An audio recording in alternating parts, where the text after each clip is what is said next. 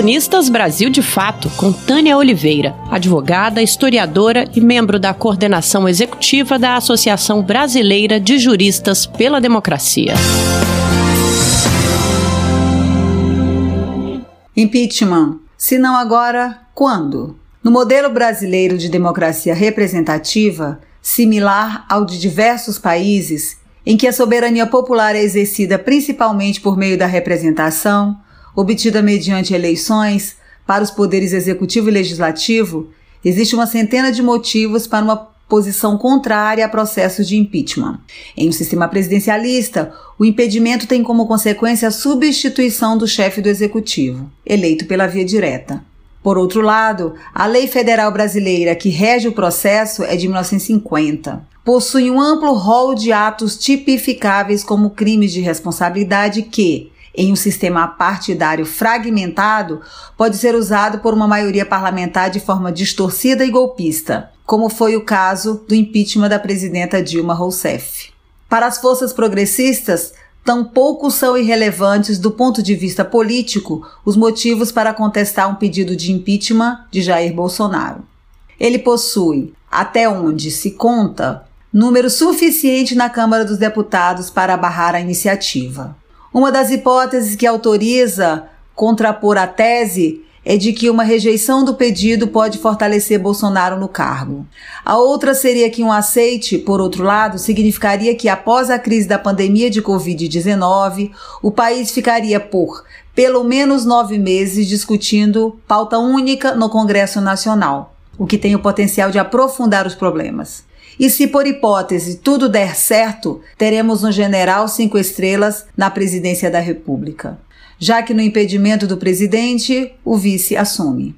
Um dirigente militar, após 26 anos de dirigentes civis, que poderá conduzir o país sob os mesmos enfoques de Bolsonaro, aprovando as reformas neoliberais e cerceando a participação da sociedade civil organizada, mas com muito mais equilíbrio emocional. A questão é que Jair Bolsonaro já extrapolou todos os limites e sua corda parece possuir um tamanho que não somos capazes de mensurar. Comete dia após dia uma quantidade de atos desviantes e passíveis de enquadramento como crime de responsabilidade. Não permite que haja um só dia para que se respire um ambiente de paz política no país impõe um tensionamento interminável, uma crise permanente, ora com os demais poderes, atacando os presidentes das casas legislativas e ministros do Supremo Tribunal Federal, ora com os entes federativos, hostilizando os governadores, ou ainda com a oposição em enfrentamento direto com qualquer um que exercite o direito de crítica. Isso tudo fora o relacionamento agressivo e autoritário com a imprensa. Em paralelo, Bolsonaro governa para os seus e usa, como nenhum outro político, as redes sociais, sobretudo o Twitter. Insufla seus seguidores a atacar adversários políticos reais ou imaginários. Compartilha fake news em suas redes sociais quando não as cria.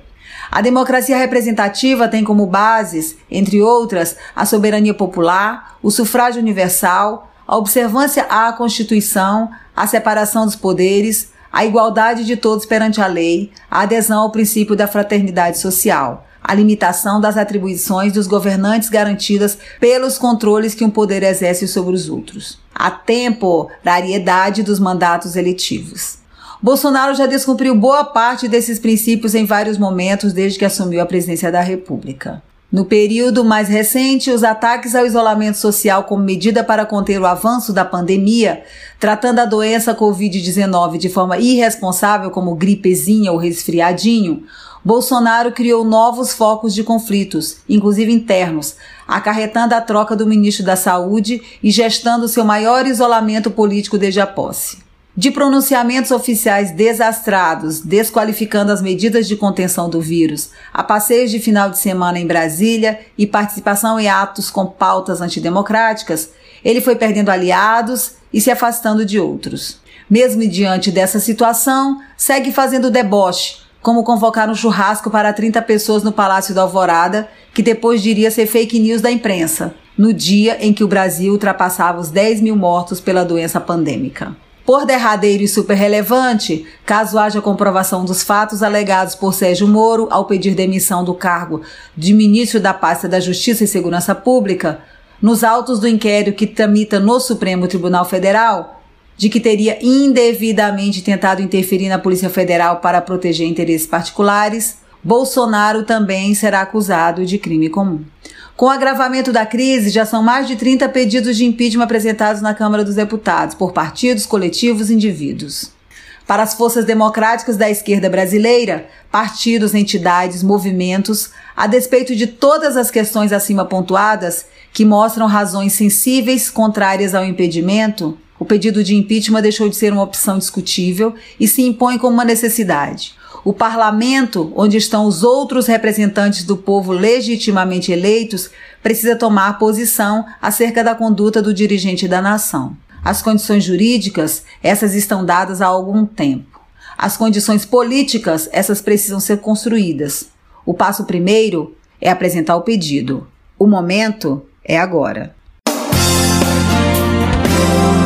Você ouviu a advogada e historiadora Tânia Oliveira, da coordenação executiva da Associação Brasileira de Juristas pela Democracia.